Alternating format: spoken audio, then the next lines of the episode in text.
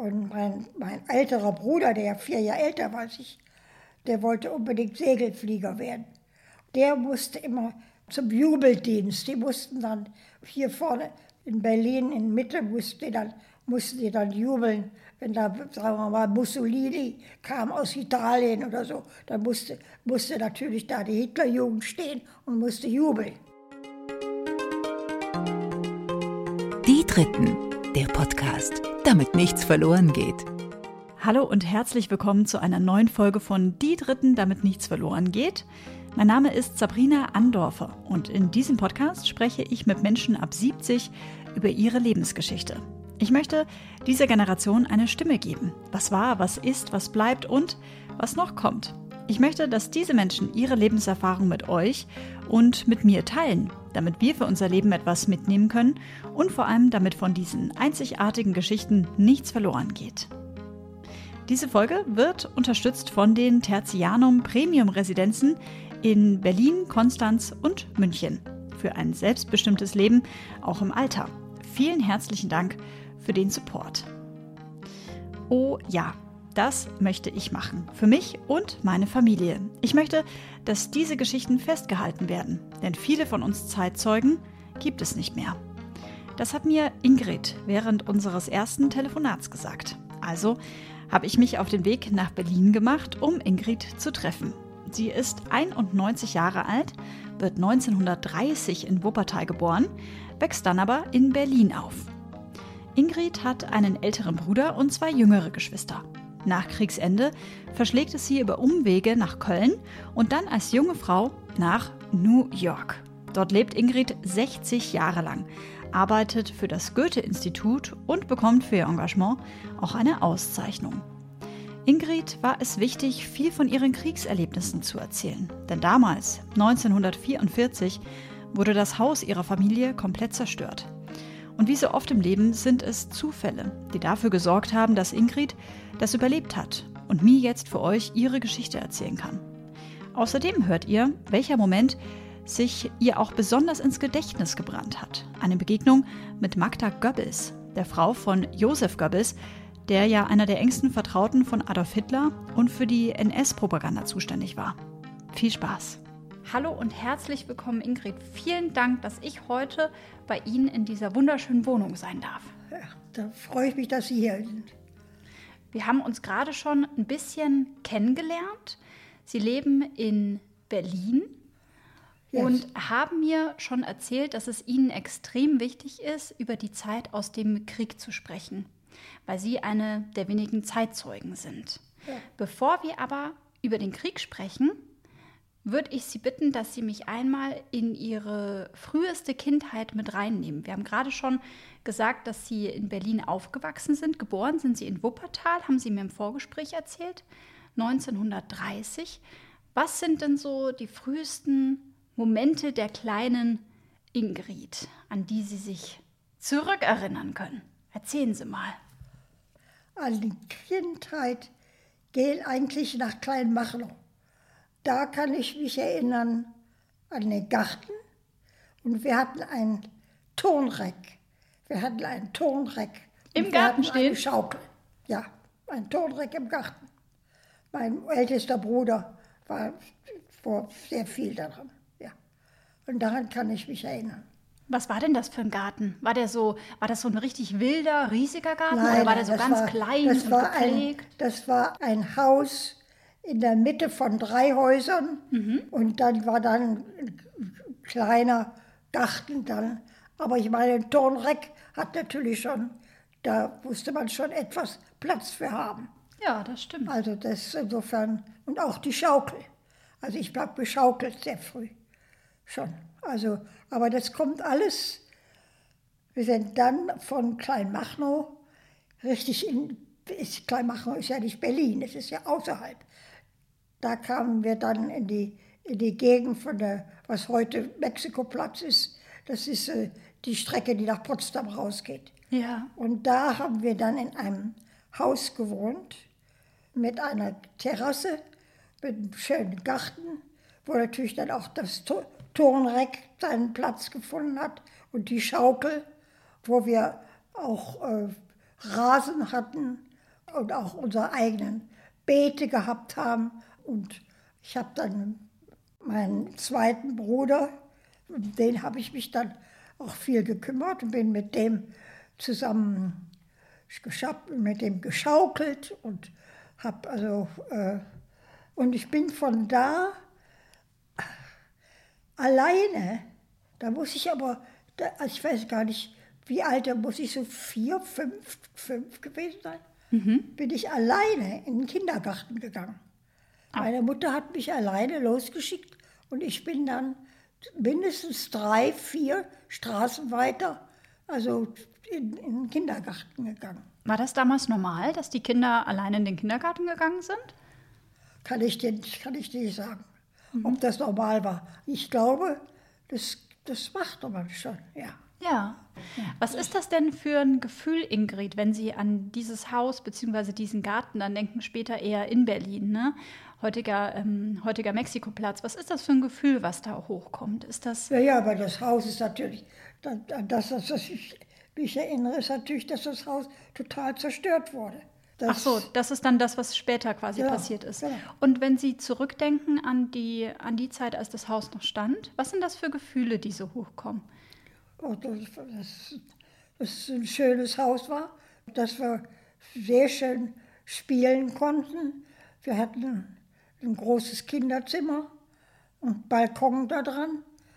Mein älterer Bruder äh, natürlich immer, das ist heute nicht, vielleicht nicht mehr so, aber damals wurden wir ja also als, wir waren die Mieten, die Mieten waren die, waren die, die, die Mädchen und äh, wir wurden also, äh, wenn mein, wenn mein Bruder seine Freunde da hatte, dann waren wir Mieten, hatten Wert für Verschwinden. Der ältere Bruder der konnte immer nur sagen, verschwinde.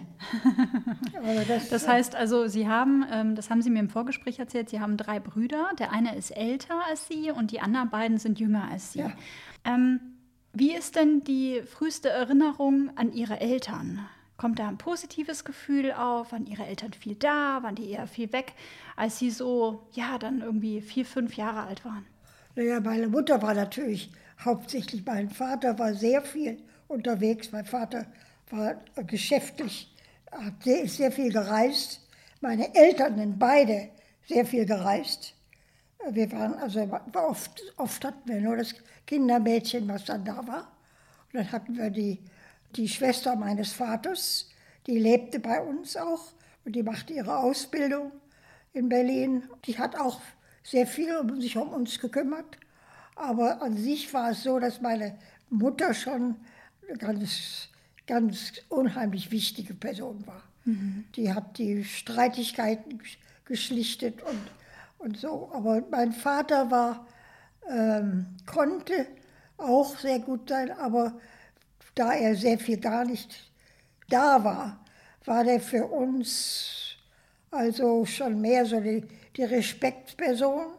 Wenn man seine, seine, wir haben früher Stiefel getragen und die wurden geputzt und die wurden, mussten rausgestellt werden abends. Und wenn dann die Schnürsenkel nicht in den, in den Stiefeln waren, dann gab es also, mein Vater konnte das nicht leiden, dass, war, dass, wir, das, dass wir die Schnürsenkel draußen hatten hängen lassen. Also solche kleinen Dinge, Krass. an die man sich erinnern kann. Das Wurde der dann richtig böse? Also ja, gab es dann also da Züchtigung? Böse, aber dann, so dass er, dass er dann doch also ganz klar sagte, oder sagen wir mal, äh, wir hatten einen wunderschönen großen Kinderschrank mit allen möglichen Spielen. Und dann, wenn dann der Deckel nicht auf dem, auf dem Spiel drauf war, wenn der so schief hing oder das wurde auch, wurde, da wurde, das wurde auch kritisiert. Also, also alles sehr akkurat. Sehr, sehr, sehr ja. ja, mhm. sehr, ja. Was waren denn Ihre Eltern von Beruf? Mein Vater war, äh, arbeitet in einer großen Textilfirma, äh, die größte Deutschlands und Englands. Das war eine, Wie heißt die? Glanzstoff Kuchtol. Kuchtholz ist da der englische Teil und Glanzstoff war der deutsche Teil. Okay. Und das war eine große Textilfirma, die in Köln seinen Sitz hatte. Aber auch Ableger in Berlin hatte wahrscheinlich? Ja, der, mhm. der, der hatte im Shell, das Shellhaus, was ja heute noch existiert, Das Schellhaus ist ja eins von den berühmten Baudenkmälern. Das müssen Sie wissen. Schellhaus, gucken Sie mal nach. Und da hat der gearbeitet drin. Das existiert heute noch. Und wir noch mal wieder dran vorbeigefahren.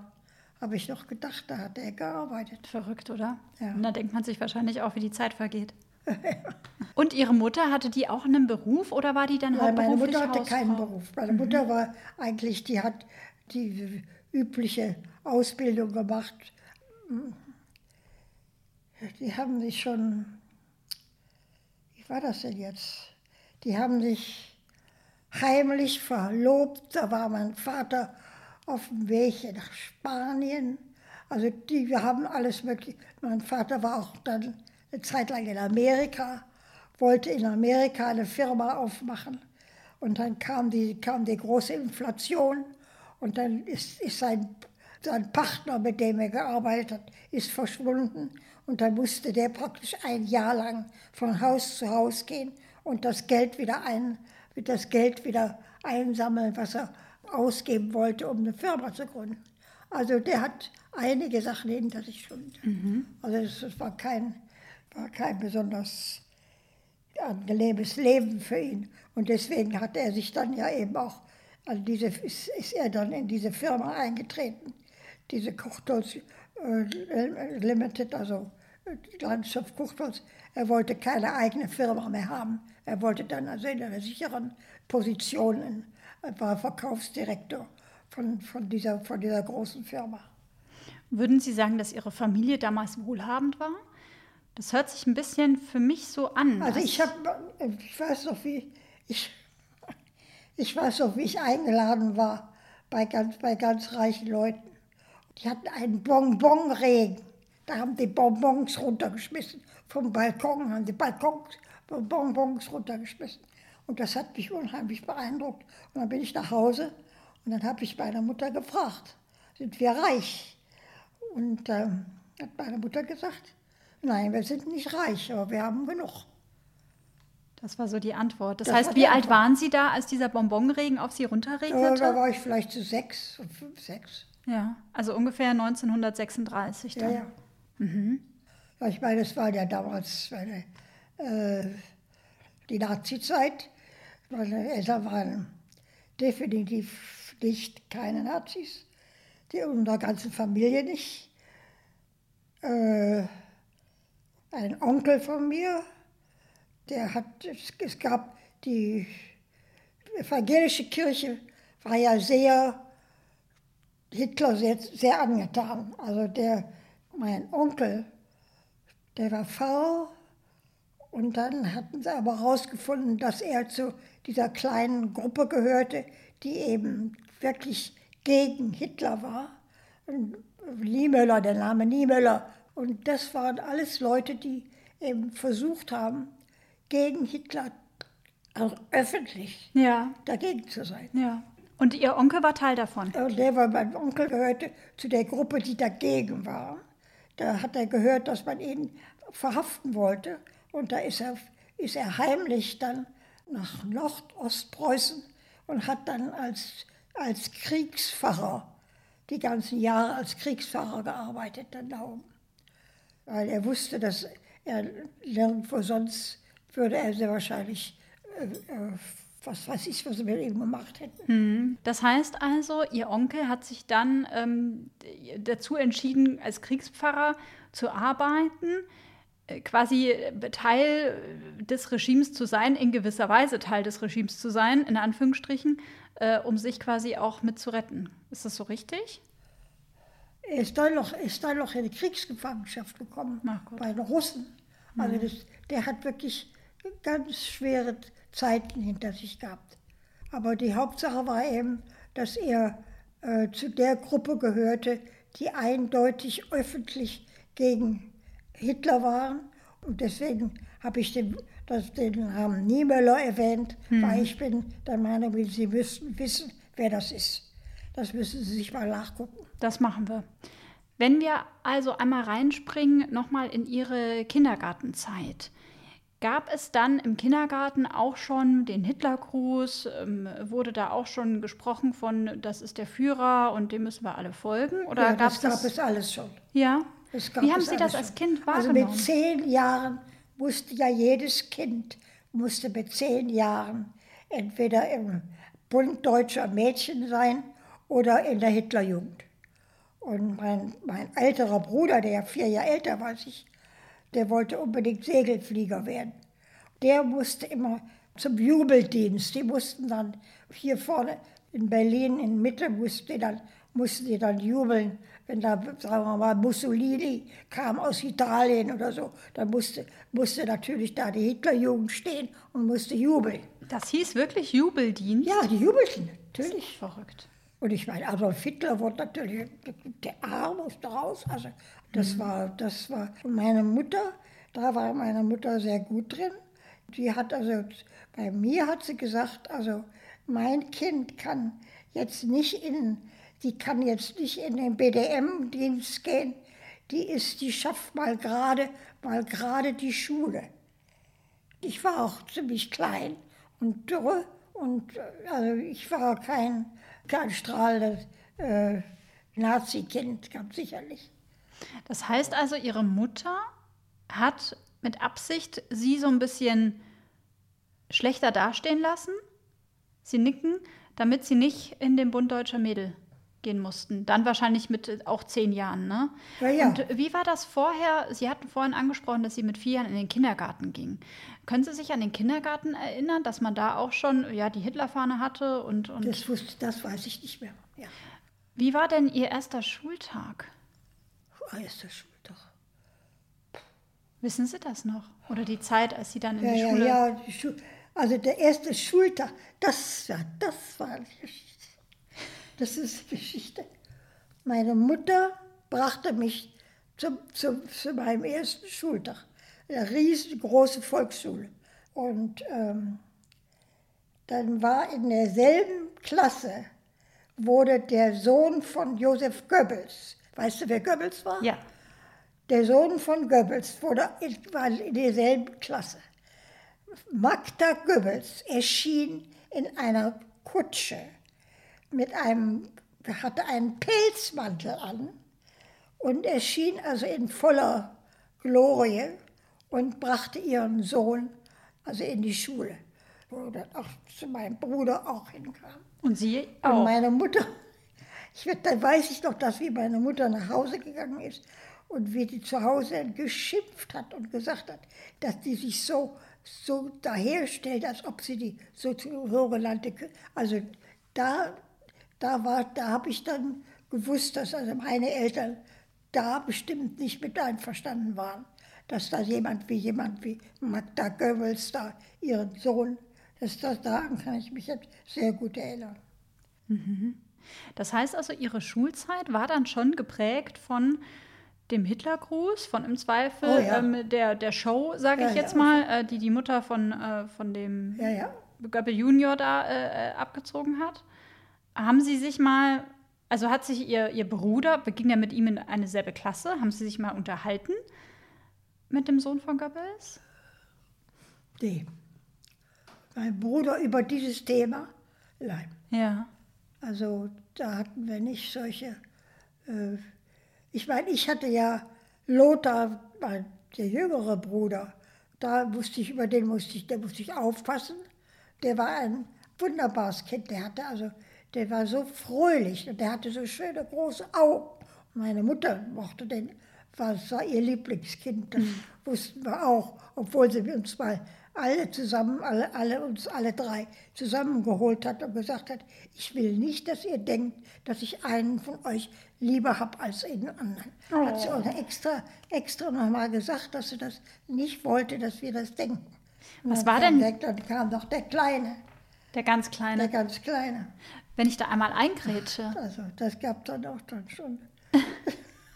wenn ich da einmal eingrätsche, Ingrid, was war denn Ihre Mutter für ein, für Ja, ja, ein muss Mensch? sich vorstellen, was meine. Also die Generation meiner Eltern haben das Schlimmste mitgekriegt. Die haben den Ersten Weltkrieg mitgekriegt. Meine Mutter war neun Jahre alt und mein Vater war im Krieg drin. Also die, die haben wirklich äh, dagegen haben, sind wir Kinder viel, viel leichter und viel glücklicher eigentlich aufgewachsen als, als die, ganz, ganz, ganz sicher. Haben Sie später mal mit Ihren Eltern darüber sprechen können, über die Zeit im Ersten Weltkrieg, beziehungsweise während des Ersten Weltkrieges? Ja, haben wir schon, ich nehme schon an, dass wir mal darüber gesprochen haben. Aber so richtig, also ich glaube, diese bekennende Kirche-Geschichte ist was, was, was wichtig war in unserer Familie. Insofern bin ich also sehr froh, dass ich in, so einer Umgebung aufgewachsen bin, wo eben, eben keiner Adolf Hitler geschrien hat. Hm. Und, äh, ich habe einmal meinen Vater viel später, also nach, weit nach dem Krieg, habe ich ihn mal gefragt, der berühmte 9. November, wo die, alle, die ganzen Judenläden alle kaputt gemacht wurden. Da habe ich meinen Vater mal gefragt, was hast du denn, was hast du denn gemacht an dem Tag, als das passiert ist? Und da hat er gesagt, er hätte seine Fäuste in der Tasche gehabt und hätte, hätte an uns gedacht, an uns Kinder und nichts getan. Hat er auch nicht. Er hatte sich zu gefürchtet, dass irgendwas an uns Kindern irgendwas passieren würde, wenn er da so politisch was gemacht hätte. Also was dagegen gemacht hätte. Ja. Hat er Ihnen erzählt, ob ihm das leicht oder schwer gefallen ist, nichts zu tun? Ja, das war, das war für ihn eine schwere Sache, dass er nichts getan hat. Und ich hat gesagt, ich, ich habe die Fäuste in der Tasche gehabt. Ich hab's, aber ich habe da nichts getan, weil ich an euch gedacht habe. Das ist das einzige Mal, wo ich jemals mit meinem Vater über sowas mal gesprochen habe. Warum war das das einzige Mal, dass Sie da... Weiß ich. Also, ich, wir haben keine solchen großen, großen Geschichten erzählt. Und weil mein Vater ja auch so viel nicht da war. Und dann war er vor allen Dingen, er war ja auch dann dienstverpflichtet. Das heißt, er musste eine Firma in Holland leiten. Da wurde er, war, war er hingeschickt worden. Und das war eben, als sein, unser Haus auch zerstört wurde. Da war er gar nicht da, da war er in Holland. In welchem Jahr wurde Ihr das, Haus zerstört? Das, das, war, das war 44. 44. 44. Ja. Das heißt, wenn wir jetzt einmal ähm, noch so ein bisschen durch die Zeit gehen. Sie sind 1930 geboren, 36 werden Sie eingeschult, 39 beginnt der Krieg. Können Sie sich an diesen Kriegsbeginn erinnern? Hat man das mitbekommen? Haben Sie das im Radio gehört? Durch Ihre Mama mitbekommen? Haben Sie, können Sie sich an Gespräche erinnern? Mama, was passiert denn jetzt da? Doch, doch, dass der Krieg, wie der Krieg angefangen hat, das war ja im September. Das war September 1939. Und mein Bruder und ich, mein ältester Bruder und ich, waren in den Ferien auf einem wunderschönen großen Gut hier in der Nähe, hier im Osten, hier irgendwo an der Ostsee. Und da kamen wir zurück und da kamen wir zu uns nach Hause und da mussten alle Fenster äh, mit schwarzem Plastik zugemacht werden, damit man überhaupt nicht kein, man durfte nicht einen Strahl von Licht irgendwo zu sehen kriegen. Warum? Weil, weil die Engländer anfangen zu, fingen zu bomben. Die wollten nicht, dass, dass das Haus zu sehen war. Da gab es dann äh, äh, so Nazis, die so eine Stellung hatten, die gingen von Haus zu Haus und wenn die irgendein Haus fallen, wo dann irgendwas, kriegen die Strafen und sowas. Wo es nicht ordentlich zugeklebt war. Ja, ja, genau. Krass. Sie waren neun Jahre alt. Ja, stell dir 39. Vor. Was war das für ein Gefühl, als Sie dann in dieses schwarze, dunkle Haus Ja, ja, natürlich. Das war, das war, das war, für uns war das was, das fanden wir ganz furchtbar. Dass, dass, da jetzt, dass da jetzt dieses schwarze Zeug da war. Jetzt fährt einmal die Markise ein, falls man es hört. Ja, du bist, also Sollen wir einmal gerade die Markise stoppen, dass sie stehen bleibt? So. Also sonst haben wir hier zu sehr die Sonne, die reinknallt und dann ja. zerfließen wir hier, weil sie hier ganz oben wohnen und eine wunderschöne ja. Dachterrasse haben, wo uns gerade die Sonne reinscheint. Wenn wir zurückgehen in diesen Moment und Sie gehen in Ihr Kinderzimmer und das Kinderzimmer ist pechschwarz, was geht einem da als Kind, als neunjähriges Mädchen durch den Kopf? Das war schon, das war schon, also da kann ich mich nur eben dann erinnern, dass, dass das so wichtig war, dass da nicht ein kleiner Strich helles Licht irgendwo zu sehen war. Haben Sie Ihre Mama oder Ihren Papa gefragt, warum Sie das machen müssen, was jetzt passiert? Ich nehme an, dass sie uns das gesagt haben. Aber ich habe nicht, dass ich sie gefragt habe. Die werden mir uns das gesagt haben, dass, dass das der Krieg ist.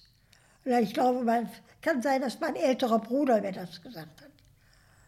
Aber Mhm. auf alle Fälle war mir klar, dass es Krieg war. Und mein Vater hatte auch, wir hatten auch eine Landkarte mit von Frankreich, weil wo der Krieg dann weiterging nach Frankreich und, nach, und das haben wir alles mitgekriegt. Das heißt, Ihr Vater hat dann da eingezeichnet? ich jetzt eingezeichnet, genau.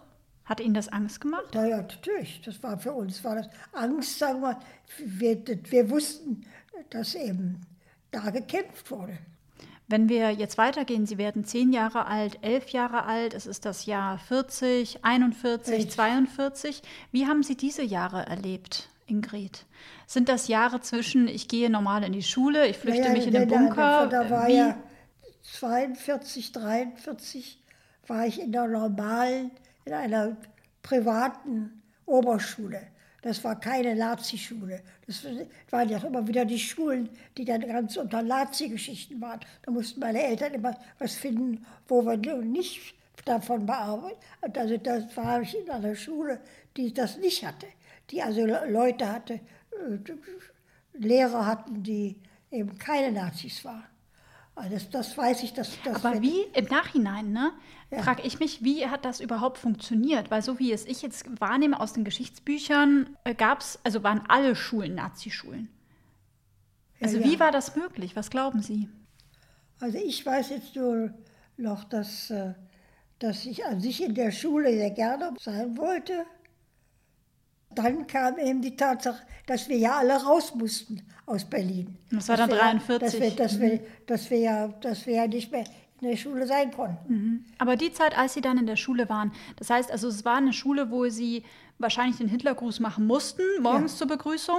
Ja, ja, das, das, Das war nicht normal, Nur, ne? Nicht nur so, wenn jemand reinkam, irgendein Blatt jemandem übergibt, dann war immer dieses Heidler. Jeder musste das sagen, wenn der irgendjemanden begrüßte, musste man immer das machen. Mhm. Das, das war, das war, das, also, War so wie Hallo sagen. das ist also genau. Und ich meine, noch nicht mal, wenn wenn man, wenn man in eine, in eine Klasse kommt und bringt einem Lehrer ein Stück Papier und macht dann so. Ich meine, so war bescheuert das. ist. Ne? Haben Sie sich als junges Mädchen, so mit dann zehn Jahren, 1940 mit zehn Jahren, haben Sie sich dann gefragt, wie albern ist das? Oder, hab, oder stellt man das als Kind auch im Zweifel gar nicht in Frage, weil man es ja nicht anders kennt? Also macht man es einfach so, weil es Ja, man hat, ich, das Oder wir haben Sie halt sich so, gedacht- die- Wir haben das halt mitgekriegt, dass es so gemacht wird. Mhm. Also das, äh, ich, ähm, das war schon. Aber wie gesagt, wir waren ja dann äh, nicht mehr, waren wir da, aber da draußen in Schöneiche, da war ich ja auch in der, da war ich dann wieder in der Volksschule, wo ich da, obwohl ich ja längst schon, ich hätte ja eine, eine, eine zehn, mit zehn Jahren hätte ich ja in der Oberschule sein müssen. Und dann war ich aber noch in der Volksschule. Ja, Sie haben mir das vorhin im Vorgespräch erzählt. Ich äh, greife das einmal mit auf für all die, die jetzt natürlich noch nicht schon mal zehn Minuten lang mit Ihnen gesprochen haben. Und zwar haben Sie mir im Vorgespräch erzählt, Ja. dass ähm, Sie 1943, 44 dann in ein Kinderheim geschickt wurden, zusammen ja. mit einem Ihrer Brüder. Ja, ja. Und in der Zeit waren Sie auch nicht zu Hause, als Ihr Haus zerstört wurde, ja wir richtig? wären ja alle gestorben. Den, Aber, aber es war jemand zu Hause natürlich, meine. Mutter war zu Hause. Und mein Bruder, Welcher Bruder? mein Ältester. Es war so, meine Mutter war im Haus. Sie hatte ja das kleine Kind bei sich. 40, 40 wurde erst 40 geboren. Ach so, dann Ihr Das- jüngster und- Bruder. und- der und jüngste der war Bruder. aber dann, der, der hatte eine ganz schwere, ganz schwere Erkältung. Die konnte, er nicht bei, die konnte es bei sich nicht warm genug halten. Dann hat sie ihn rausgeschickt, wo wir waren. Also der Kleine kam dann auch zu uns und dadurch ist er am Leben geblieben. Der wäre sonst auch nicht mehr am Leben. Und dann war also nur meine Mutter in dem Haus und dann kam mein Bruder, mein ältester Bruder, der hatte drei Wochen wollte der noch zu Hause sein, bevor er eingezogen wurde als Soldat. Der wollte Pilot werden. Und die Engländer hatten ja die ganze Zeit während der Nacht gebombt. Aber die Amerikaner haben angefangen, während des Tages zu bomben. Und die hatten diese Bomben, die konnten da drunter gehen, das ganze Haus hochheben und zusammenfallen lassen. So war das Haus, von dem Haus stand so ein kleines Eckchen noch da. Da war dann eben dieses Tolle, dass mein Bruder draußen gewesen war, weil die Franzosen, der wollte gerne die Flugzeuge sehen, die die Amerikaner hatten. Und dann hat er mit den französischen Kriegsgefangenen gesprochen, die an dem Nachbarhaus arbeiteten. Und dann hat meine Mutter gerufen, komm jetzt in den Keller, die sind direkt über uns. Dann ist er in den Keller, in, in unseren Luftschutzkeller, wo meine Mutter war. Und da ist dann eben die Bombe so reingegangen, dass es also das ganze Haus hochgenommen hat. Und meine Mutter war total mit Steinen, von oben bis unten mit Steinen voll und konnte überhaupt nicht mehr rufen und gar nichts. Aber sie konnte mit ihrer Hand in das Gesicht von meinem Bruder fassen. Und mein Bruder konnte sagen, konnte sprechen mit ihr und hat geschrien, hat gerufen. Und dann sind diese französischen Kriegsgefangenen gekommen und haben mit den Händen beide ausgegraben.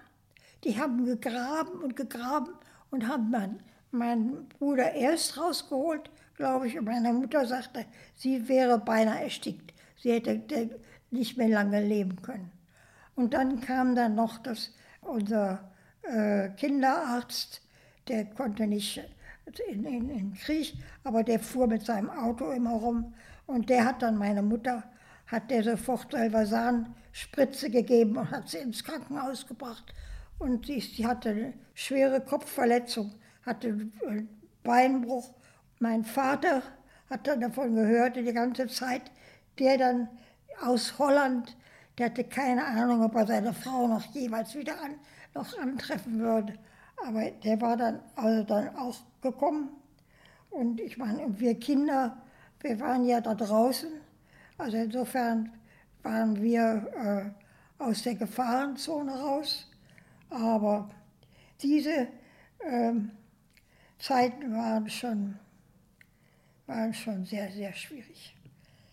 Das war schon.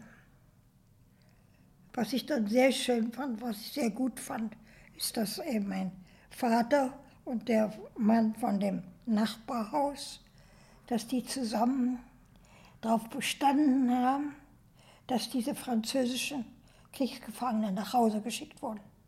Und das sind sie auch. Die sind dann auch nach Hause geschickt worden.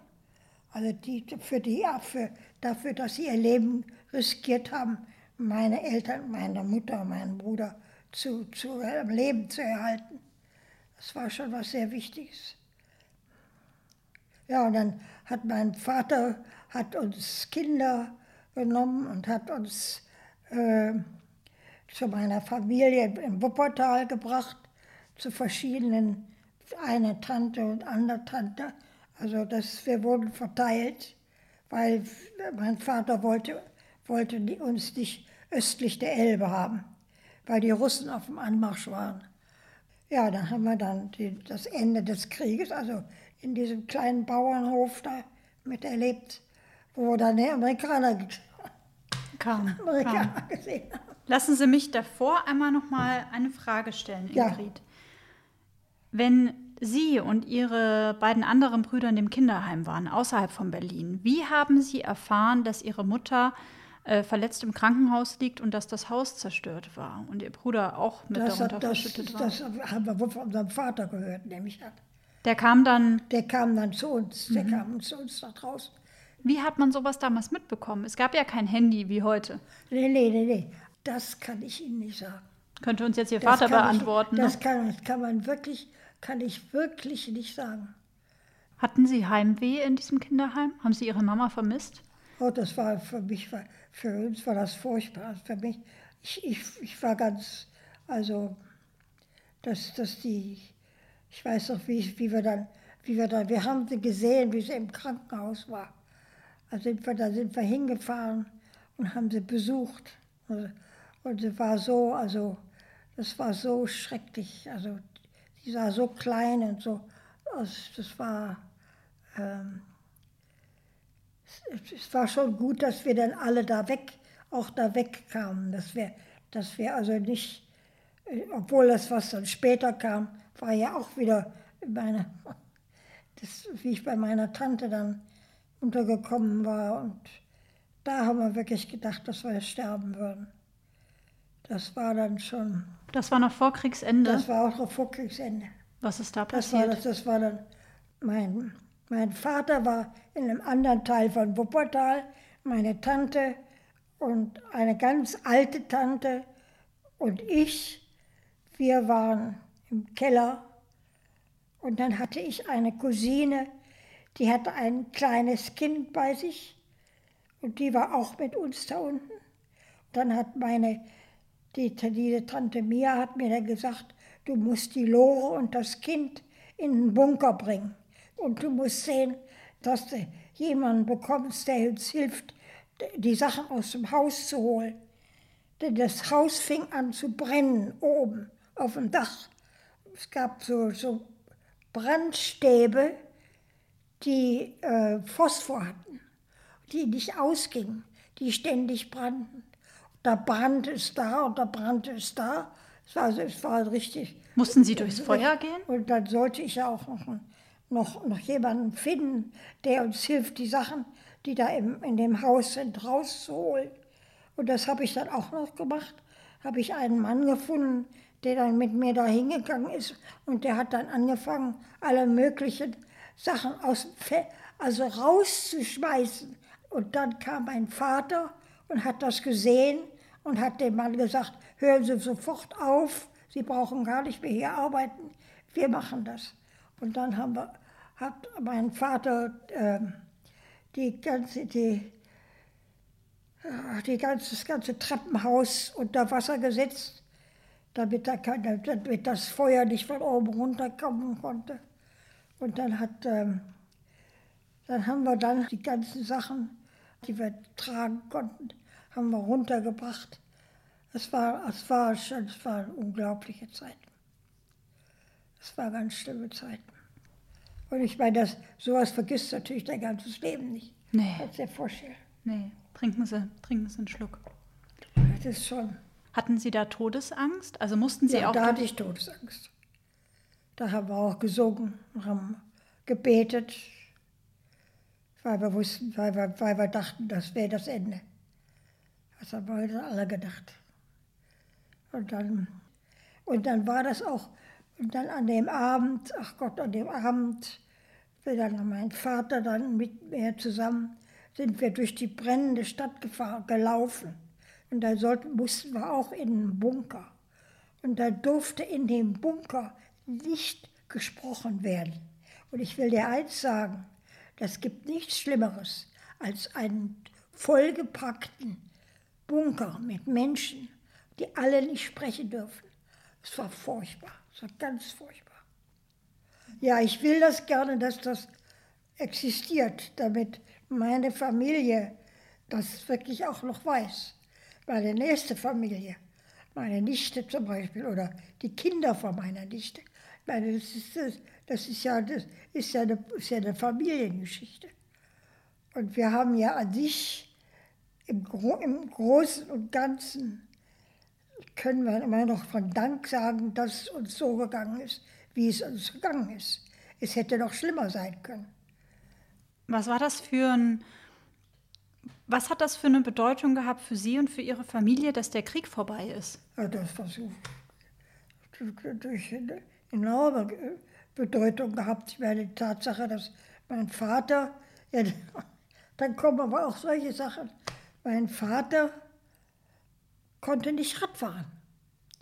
Und ich hatte ein, ich hatte ein wunderschönes Fahrrad. Ich hatte also wirklich ein bildschönes, rotes, dunkelrotes Fahr- Fahrrad. Und meine Mutter hat meinen Bruder, ähm, meinen mittleren Bruder, mit dem Fahrrad losgeschickt.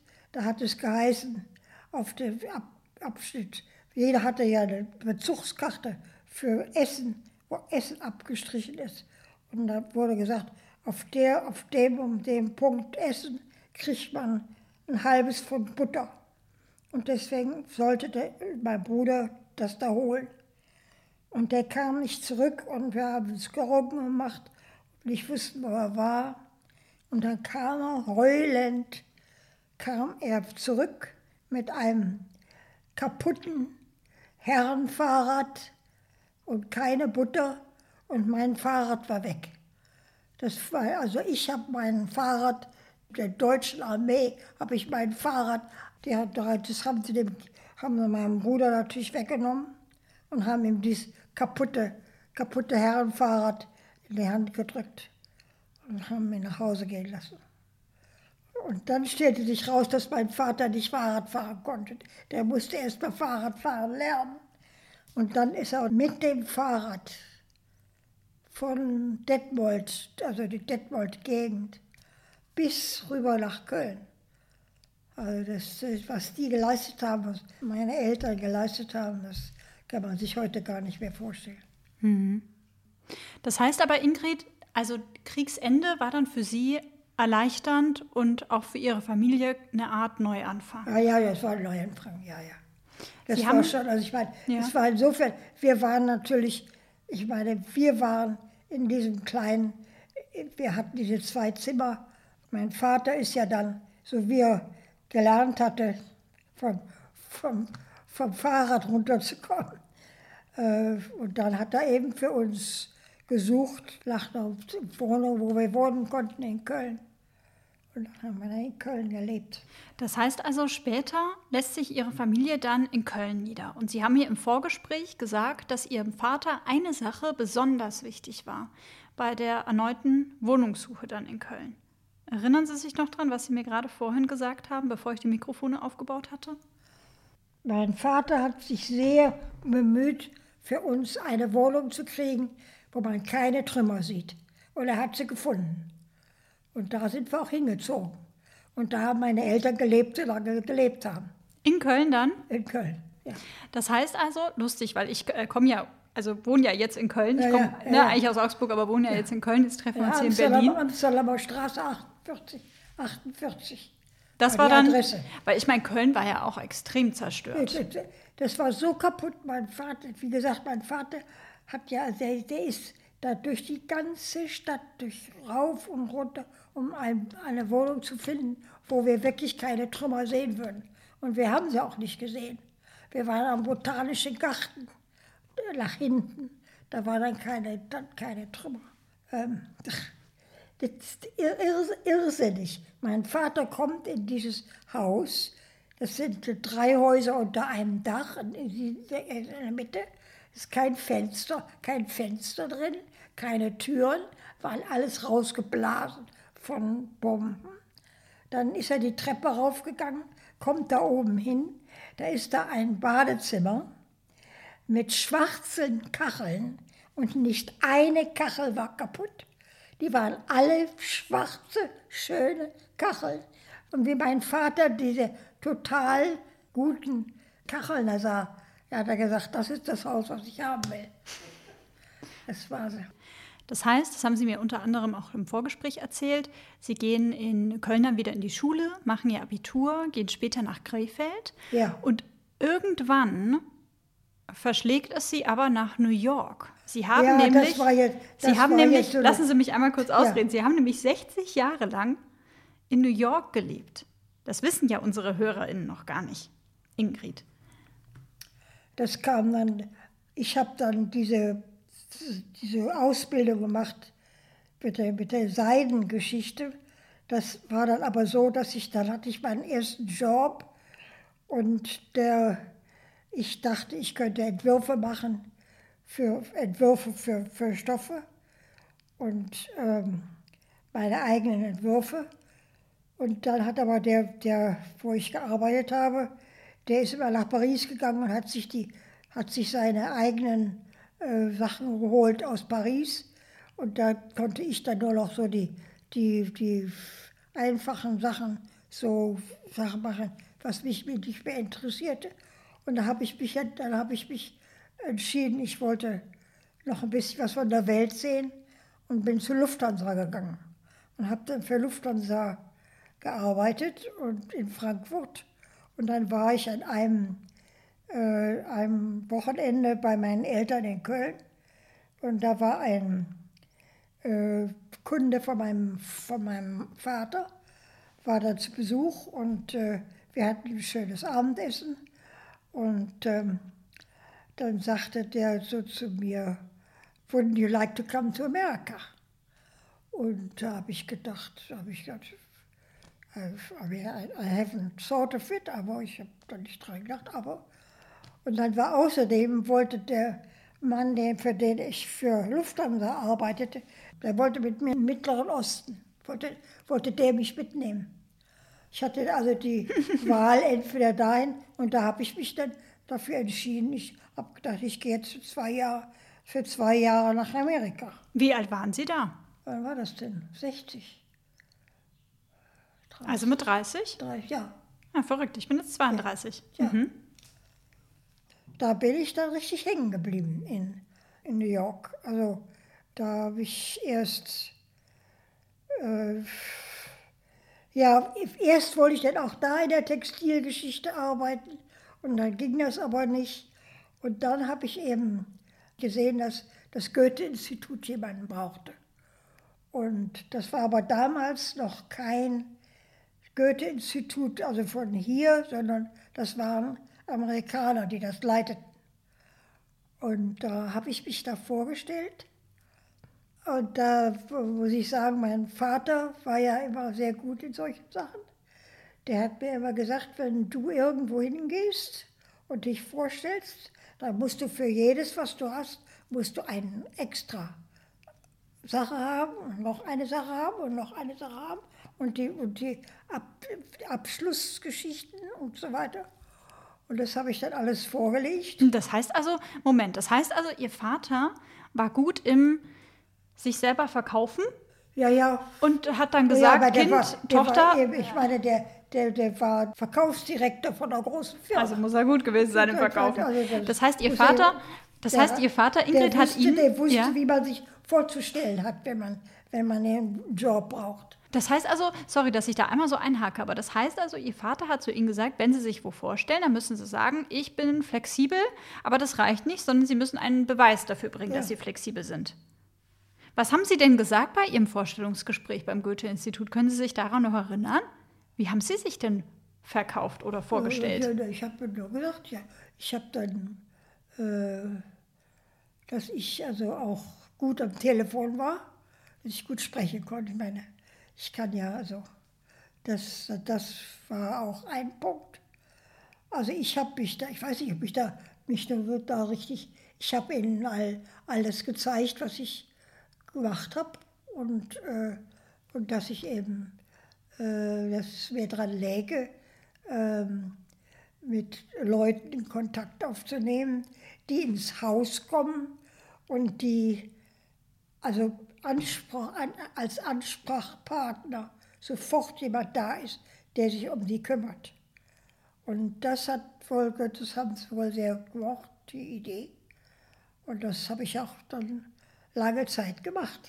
Das ist, äh, und das ist für meine Begriffe heute noch, also wenn, wenn ich dann denke, also wenn jemand ins Haus kam, dann wurde als allererstes gefragt, wo man helfen kann, wo man, ich meine, das ist, äh, ja, da wurde, dann wurde ja aus dem damaligen noch amerikanischen Goethe, Goethe-Haus, hieß Goethe-Haus, hieß nicht Goethe-Institut.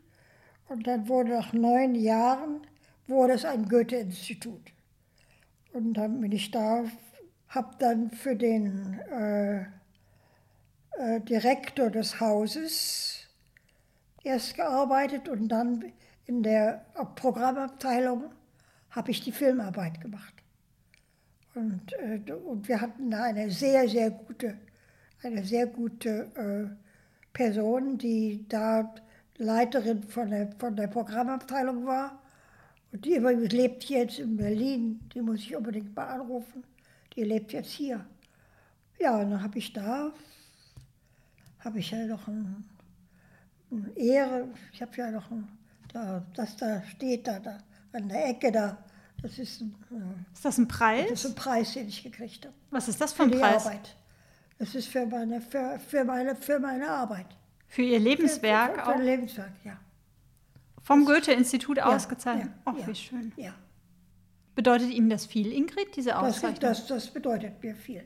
Denn ich habe, ich, wir haben gut gearbeitet.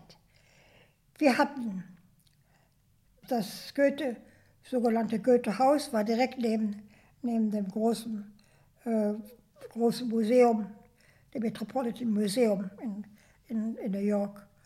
Und eine ganze Reihe, sehr viele evakuierte jüdische Deutsche lebten in der Gegend. Und die wollten wissen, wie geht Deutschland mit der horrenden Vergangenheit, die wir gehabt haben, wie gehen wir damit um? Wird alles unter den Teppich gekehrt oder wird sich, oder wird sich die junge Generation mit dem, was passiert ist, auseinandersetzen? Und das war unsere Aufgabe, dass wir Leute holten, die das taten.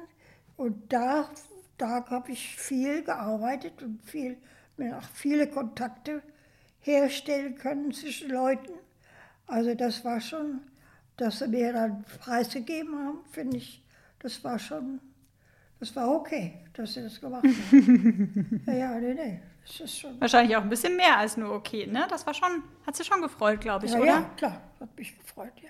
Wenn Sie gerade das Thema ansprechen, ähm, äh, Geschichte aufarbeiten, Judenverfolgung, äh, ne? ja, das Töten von Menschen.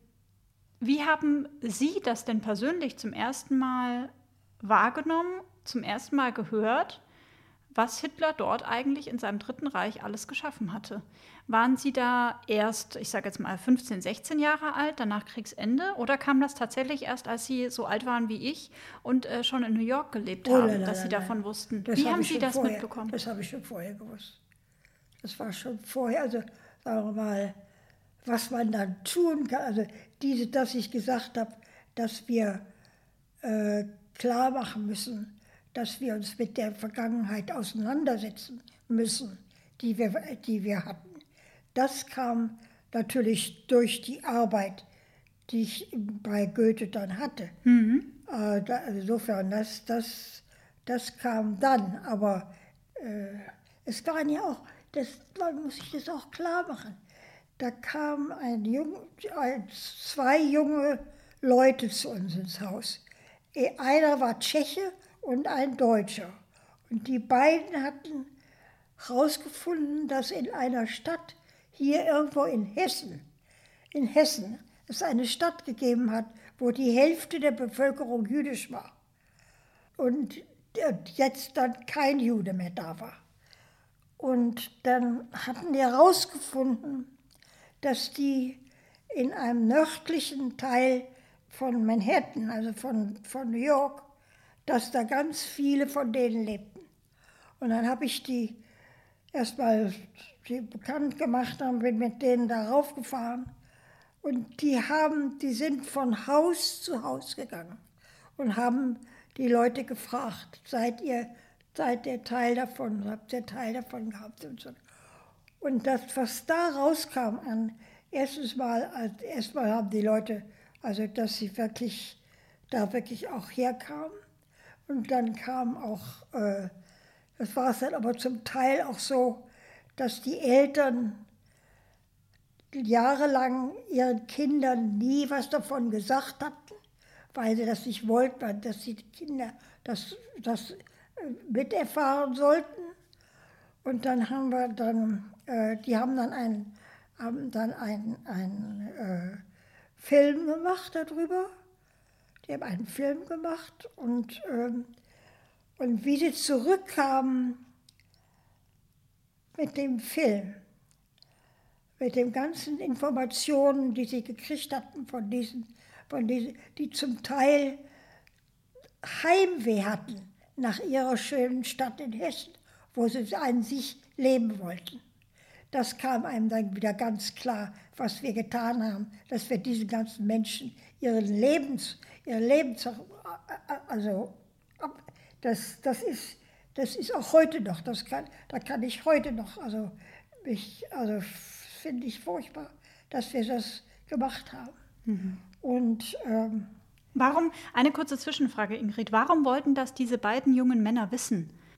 Die wollten es einfach rausfinden. Das heißt, die haben sich selber einfach nur in Anführungsstrichen dafür interessiert, aber die hatten jetzt keine Verwandten, die betroffen nein, nein, waren. Nein, nein, die hatten das nicht. Die haben, mhm. Aber sie haben, aber sie sind toll, ne? von Tür zu Tür gegangen ja. und haben das da. Mhm. Und dann haben sie dann haben sie daraus dann einen Film gemacht. Und was aber das Schlimme dabei ist, dass den Film haben die dann hier in dieser Stadt in Hessen gezeigt und der ist nicht angenommen worden. Da war eine Frau, die aufgestanden und gesagt, und was habt ihr denn, was habt ihr uns denn getan? Das oh. war dann eine, eine, Flüchtlingsfrau aus, aus Ostpreußen, die also äh, meinte, sie wette nicht genügend Hilfe bekommen von, von uns hier. Das war, die, das war die Reaktion darauf. Und das hat mich natürlich, das hat mich völlig um. Da bin ich, also da habe ich das darf doch nicht wahr sein. Das, aber das, solche, solche Sachen hat es gegeben. Das musst du dir klar machen. So, so ist das gewesen. Also, und wie haben, wenn Sie sagten, Sie gehen Anfang 30 nach New York und wussten das aber schon vorher, dass äh, Hitler Menschen getötet hat, massenhaft.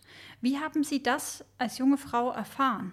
Wann haben Sie das wie mitbekommen? Oder ist es so sukzessive durchgesickert und dann haben Sie sich irgendwann selber so ein Bild zusammengereimt oder haben Sie mit den Eltern drüber gesprochen? Oder wurde das in der das Schule wurde, aufgearbeitet? Wie war von, das? Das wurde von über meine Eltern ging das. Es ging über meine Eltern, unsere, unsere Verwandten. Dieser Onkel, dieser Onkel, der da oben in Ostpreußen war, war sehr wichtig, weil der. Also der, der am Anfang da, im Widerstand aber, aber war. Eltern, dann, aber ja. deswegen, äh, das ist. Äh, das wussten wir wirklich alle. Auch die anderen Kinder beim, um uns herum. Es war nicht so, dass ähm, diese ganze Nazi-Sache so geheimnisvoll gemacht wurde oder so. Das war irgendwie. Äh, also, wie, inwieweit wir die Details wussten wir bestimmt nicht über Auschwitz. Wir wussten keine Details über Auschwitz. Das, das wussten wir nicht. Aber vielleicht, meine Eltern wussten das vielleicht. Das weiß ich nicht. Aber auf alle Fälle, da kann ich nicht sagen, ob wann genau ich gehört habe oder gesehen habe oder was, wann das gewesen ist. Mhm. Würden Sie manchmal, ich meine, Sie sind, Ingrid, Sie sind jetzt 91 Jahre alt. Hätten Sie, also würden Sie manchmal ganz gerne in der Zeit zurückreisen, um mit Ihren Eltern nochmal über sowas sprechen zu können? Ja, an sich schon. Also das war nochmal, äh, aber das war ja nichts, was, was meine Eltern mir, also uns, uns nicht sagen wollten oder so. Das, das war also nicht, nicht was, was, uns, was, was von uns abge, wovon wir abgehalten wurden. Das war es nicht. Ich meinte jetzt auch eher so ein bisschen, ein bisschen ähm, dass man sich generell darüber mal austauscht. Also hätten jetzt umgedreht gedacht, ich führe jetzt mit Ihnen dieses Gespräch. Sie sind 91, ich bin 32 Jahre alt. Also würden Sie sich manchmal wünschen, dass Sie so ein Gespräch im Zweifel auch mit Ihren Eltern hätten führen können? Um nochmal generell die Geschichte Revue passieren zu lassen? Ja, vielleicht. Aber ich bin mir nicht so sicher. Ja, ich, da, da bin ich ein bisschen, da kann ich keine wirkliche Antwort geben. Es kann gut sein, dass ich dann, dann doch, dass wir darüber gesprochen, dass wir schon darüber gesprochen hätten. Das, das stimmt schon. Aber ich weiß jetzt nicht, inwieweit äh, meine Eltern, wie weit meine Eltern genau wussten, was in, den, was in den Konzentrationslagern stattgefunden Aber das stimmt auch wieder nicht. Jetzt denke ich gerade an die beste Freundin meiner Mutter, die auch meine Patentante war. Ach, wie schön. Die hat in der Oper, äh, Oper gearbeitet in, in, in Dresden. Und die war nach Ostpreußen geschickt worden. Und die hat Sachen miterlebt da. Und die kam damit zurück und kam mit den ganzen Details, die sie gehört hat. Und konnte sich überhaupt nicht fassen, dass sowas passiert. Also da weiß ich, dass meine Eltern das auch weiß. Also das war nicht was, was geheim gehalten mhm. wurde oder so. Ja. Das war es nicht.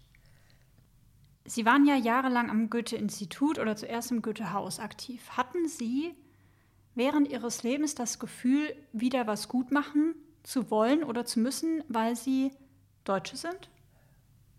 Gerade die, die ihr ganz alles verloren haben, dass die wissen, dass das nicht unter den Teppich gekehrt wurde. Das, da war ich, da war ich ganz, ganz stark daran interessiert an dem. Das unbedingt, das, das musste gesagt werden. Da haben wir Filme gezeigt, da haben wir junge Filmemacher rübergeholt. Also das ist, da hat es, ähm, es hat unglaubliche Geschichten gegeben.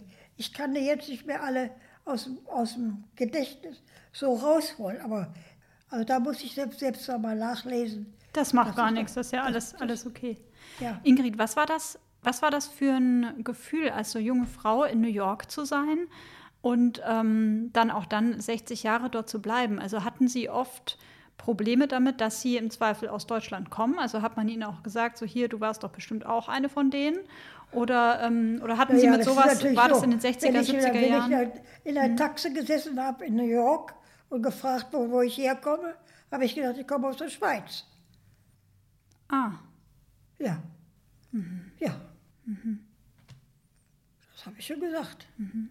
Denn ich meine, ich wusste denen ja nicht unbedingt mitteilen, dass ich Deutsch war. Aber an sich, da wir ja, wie ich ja gesagt habe, in der Gegend gearbeitet haben, wo ganz viele von den Leuten waren. Und ich meine, die, die 86. Straße auf der, auf der, Ostseite, der heißt heute noch der Sauerkrautboulevard. Das war die, das war die deutsche Gegend. Mhm. Ja. Ingrid, darf ich die Frage stellen nach Ihrem Privatleben? Haben Sie in 60 Jahren äh, New York eine Liebe gefunden? Haben Sie Familie gegründet vielleicht? Hatten hab, Sie darauf absolut keine also Lust? Also ich, hab, ich, ich, kann, ich, möchte nicht sehr viel darüber sagen. Ich möchte nur sagen, dass ich geheiratet, dass ich mit einem Mann zusammengelebt habe. Wir haben erst, wir haben beide, wir haben uns in den 40ern kennengelernt, als wir beide in den 40er waren. Wir waren beide vorher nie verheiratet. Ich hatte Lebensgeschichten vorher und er auch. Aber wir haben uns fünf Jahre lang haben wir uns überlegt und haben dann 1976 haben wir geheiratet und haben sehr schöne Jahre zusammen gelebt. Und er ist dann, er ist dann im August äh, 2019 gestorben. Und eine schreckliche Krankheit. Und ähm, das ist für mich heute immer noch ein ein ganz großer, großer Verlust und auch, mm, aber ich bin so dankbar, dass, wir das, äh, dass ich das erlebt habe, dass, das, dass man so zusammen gewesen ist. Das war schon sehr schön. Und, und das ist äh, ein Grund, warum ich hier zurückgekommen bin, ist auch, dass ich, ich wäre in, in New York zu sehr allein gewesen. Ich habe hier einfach, habe hier meine Nichte, ich habe meine Freundin hier, ich habe auch andere Leute hier. Und irgendwie äh, habe ich das Gefühl, dass es eine gute Entscheidung war, hier nach Berlin zu kommen. Nach dem, mein, Mann stammt aus, aus, aus, aus Chicago. oh, hat, the Windy und, City. stammt aus Chicago und hat an der Westküste unterrichtet, Soziologie unterrichtet. Er war aber außerdem auch ein ganz, ein ganz wunderbarer Woodworker. Der hat den schönen Tisch gemacht. Ja, den Ach, hat er ja. gemacht. Ach, wie den hat er gemacht. Woodworker ist äh, ein Schreiner. Das heißt, diese Kiste, die hier steht, ist auch die bestimmt. Kiste, nein, die Kiste nicht. Die Kiste, die Kiste nicht. Ist, die hat jemand anders für okay. uns sehr schön gemacht. Ja, Aber der, den Tisch hat er gemacht. Mhm. Und äh, äh wir haben auch wunderschöne Upstate New York einen sehr schönen das Haus gehabt, was er entworfen hat. Toll. Er hat das nicht gebaut, aber er hat es entworfen und äh, wir haben Wald gehabt und wir haben wirklich wunderschöne Jahre zusammen erlebt und deswegen äh, bin ich ganz froh, dass, dass, äh, dass ich aber jetzt hier bin. Ich fühle mich hier auch, äh, ich, ich werde mich hier schon in Berlin schon die letzten Jahre wohl hoffentlich ganz gut, gut aufhalten. Das kann ich, werde ich schon tun. War das also, war das eine, eine schwere Entscheidung, aus New York wegzugehen? Weil Sie sind ja dann Ja, ja, erst. ja, ich meine, ich müsste eigentlich, das ist jetzt die große Frage, ob ich, ob ich phys physisch, ob ich mich, mir das noch leisten kann, Ende August, äh, September nochmal rüber zu fliegen. Ich müsste noch mal rüber, aber das Fliegen ist so anstrengend. Und ich weiß eben nicht, ob ich jetzt physisch noch in der Lage bin, das nochmal zu machen. Warum würden Sie gerne nochmal Ja, ich rüber, ich Ingrid? muss, meine Wohnung, ich habe meine ganze Wohnung da noch. Ich meine, ich habe Sachen hier natürlich hierher geholt, aber vieles, das hat meine Nichte, hat mir sehr viele Sachen auch gekauft. Aber also als ich- Ihr Leben ist eigentlich noch in New ich York hab, ich sozusagen. habe ich hab eine Loft in, in New York, direkt am Broadway mit einem sehr schönen Garten hinten, wo man also auf dem Dach kann man sehr schön sein. Ob ich irgendwann dann das Loft dann mal verkaufe, das weiß ich noch nicht. Aber auf alle Fälle ist die Frage, ist, ob ich das physisch noch hinkriege. Ich hoffe, vielleicht, dass, dass man regelmäßig Gymnastik macht und so, dass man, dass man also sich in gutem Zustand hält. Aber im Moment, wenn man dann denkt an die guten Zeiten, die man gehabt hat, man muss viel dankbarer sein, als wir alle sind. Wir alle sind nicht dankbar genug. Jeder von uns muss dankbar sein für das, was das wir haben so leben dürfen. Wir haben dann sorglose Jahre gelebt. Das muss man sich immer wieder ganz klar machen. Wir haben, wir haben keinen Krieg gehabt. Wir haben, es, es, es, Naja, Sie hatten schon Krieg. Sie sind im Krieg aufgewachsen. ja, ja, ja, Also, ja, ja, schon. Aber ich meine, dass die, dass die letzten Jahre ähm, schon. Also ich hoffe, Ihnen wird es mal so gehen, dass Sie keine solchen dramatischen Dinge, ich meine jetzt dieser, dieser Virus ist natürlich schon ein ziemlicher ein, Einbruch irgendwo. Aber auf der anderen Seite geht es uns ja trotzdem noch gut. oh ja. Wir können doch eigentlich gar nichts Schlimmes sagen. Ich habe noch eine Frage, Ingrid. Ja, Wenn Sie sagen, Sie haben ein Loft am Broadway, dann ist das für meine Begriffe eine A, hervorragende Wohnlage und B, sauteuer. Ja. Haben Sie damals in den 60er, 70er Jahren Glück gehabt, zugeschlagen? Haben Sie richtig hart gearbeitet dafür, dass Oh Sie ja, sich ja, das leisten konnten?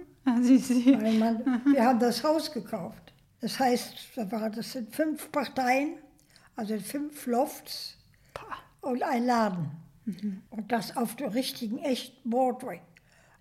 Äh, ich meine, wir haben damals äh, Glück gehabt, dass wir das Haus damals, der, der wollte das Haus meinem Mann unbedingt verkaufen.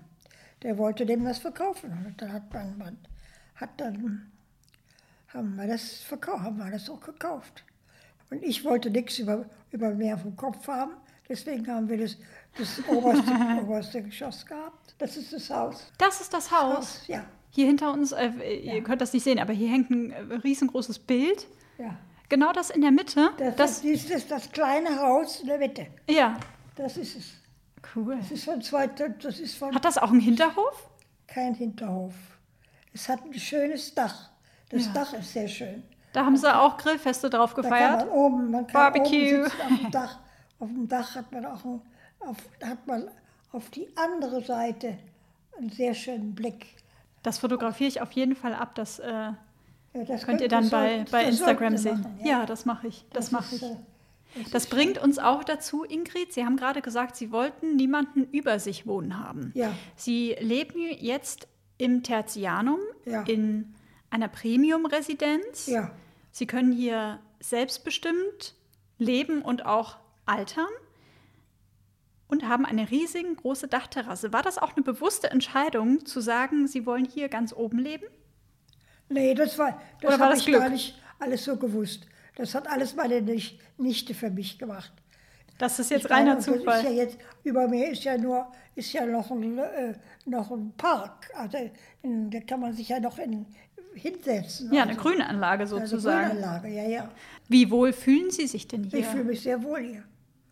Ich fühle mich wirklich wohl hier. Ich habe gerade meine, alle meine Pflanzen heute Morgen gegossen. Die muss ich jetzt jeden Tag muss ich die jetzt gießen. Äh, man ist natürlich alleine. Ich habe ja auch vorher, bevor ich meinen Mann kennenlernte, hab, da hat man dann mal Liebesgeschichten, hat ja jeder gehabt. Aber dass man, also, dass man alleine gelebt hat, so das ist ja, das ist ja nicht das, was man lernt. Also das ist schon, ist schon was zu machen kann. Aber ich, wie gesagt, ich, äh, ich würde schon ganz gerne noch mal rüber und noch, mir noch Sachen noch mitnehmen, die, die ich gerne um mich herum hätte, bevor, bevor wir es als, weiß man noch nicht, wie, wie, wie sich das Ganze entwickelt. Ja. Sie wohnen jetzt hier in der Residenz seit August, bewohnen eine Zwei-Zimmer-Wohnung, haben ihre Dachterrasse ähm, und haben das hier echt wahnsinnig schön eingerichtet. Wie dankbar sind Sie denn, Ingrid, dass Ihnen dieses Leben im Alter möglich ist? Weil ich, Sehr dankbar. ja, Meinem Mann bin ich sehr dankbar, dass der das der arrangiert hat, dass der das hingekriegt hat, dass wir die Finanzen hatten, das zu machen.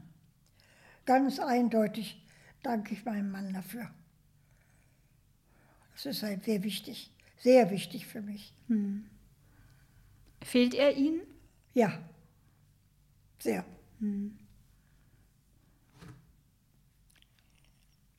Das wird auch nicht, das wird man auch nicht so lange nicht vergessen. Nee, klar. Im besten Fall ist ja das auch was Schönes, wenn man das Glück hatte, jemanden zu treffen, genau, genau. Ne, wo man Also äh, so gerne zurück dran denkt und ja. viele lustige Momente hat und Ja. Viele schöne Momente auf dem Dach dieses Hauses, über das wir gerade gesprochen haben, wahrscheinlich auch. Ja, So langsam aber sicher, Ingrid, kommen wir zum Ende von meinem Podcast. ja. Der heißt ja, die Dritten, damit nichts verloren geht. Sie Ja. mussten vorhin schon einmal, Ja. einmal schmunzeln, als Sie den Titel gehört haben. Was sind denn Dinge, die aus Ihrem Leben nicht verloren gehen sollen?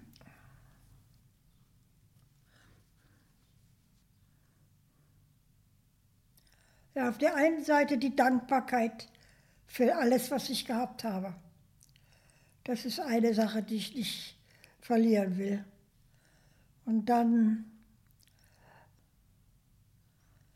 es ist schwer zu sagen, wenn man so ein langes Leben gelebt hat, dass eigentlich, eigentlich für mein Leben bin ich dankbar. Für das ganze Leben, das ich gelebt habe, bin ich dankbar. Das ist, und das will ich auch, dass das nicht verloren geht. Das, das ist sehr wichtig für mich. Gibt es noch was, Ingrid, was Sie gerne jüngeren Menschen, die vielleicht so alt sind wie ich, ein bisschen jünger, ein bisschen älter, was Sie mir und uns gerne mit auf den Weg geben wollen würden? Ja, Freude, Freude, Freude mit anderen Menschen. Denken Sie mal das ganze, das ganze Leben, was wir, was wir schon gehabt haben. Und die Schönheiten. Ich glaube, das ist, das, das, die Hauptsache ist, das, dass man möglichst viele Menschen kennenlernt und, und gut mit Menschen zusammenlebt und Freude am Menschen hat. Das ist das, was ich am besten finde. Ingrid, ich danke Ihnen ganz herzlich für Ihre Zeit.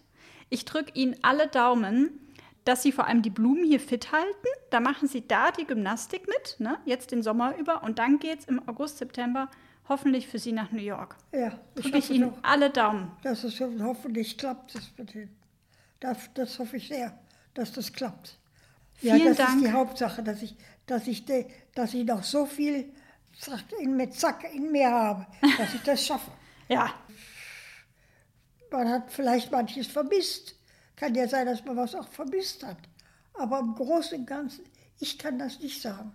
Ich habe ein Leben gehabt, wo ich wirklich sehr viel gelernt und gemacht und, und auch und mich daran gefreut habe. Das ist die Hauptsache. Dass man nicht vergisst, dass man dankbar sein muss. Das ist die Sache. Und wenn man 90 geworden ist, dann ist das eben das, was man, was man hinterlässt. Ingrid, vielen, vielen lieben Dank. Alles Gute. Ja. Tschüss. Prost. Sollen wir einmal anprosten? Tschüss. Tschüss. Das war die Lebensgeschichte von Ingrid. Ich hoffe, auch diese Folge hat euch wieder gefallen und ihr konntet wieder viel für euer eigenes Leben mitnehmen. Wenn euch mein Podcast gefällt, dann abonniert ihn bei AudioNow, Spotify oder der Podcast-Plattform eurer Wahl, damit ihr keine neue Folge verpasst und empfehlt ihn gerne weiter. Wenn ihr Feedback zu den Folgen habt, dann abonniert am besten die Seite meines Podcasts bei Instagram unter die Dritten der Podcast und schreibt mir dort eine Nachricht. Keine Angst, ich lese sie alle. Oder auch einfach eine E-Mail an die drittenpodcast.outlook.de. Vielen Dank an dieser Stelle auch nochmal an meinen Supporter für diese Folge, die Tertianum Premium Residenzen in Berlin, München und Konstanz. Schreibt mir, wenn ihr mögt, gerne eine Bewertung, am besten mit 5 Sternen bei Apple Podcast. Ja, und solltet ihr noch jemanden ab 70 Jahren kennen, dann freue ich mich wie immer über eure Nachrichten dazu. Habt eine gute Zeit bei allem, was ihr jetzt noch so macht, beim Kochen, beim Spaziergehen oder beim Faulenzen. Grüße gehen dieses Mal nach Leipzig, rüber nach Luxemburg, nach Stuttgart und natürlich auch nach Berlin. Wir hören uns wieder wie gewohnt in zwei Wochen. Passt gut auf euch und eure Liebsten auf und führt wunderbare Gespräche, damit nichts verloren geht. Eure Sabrina.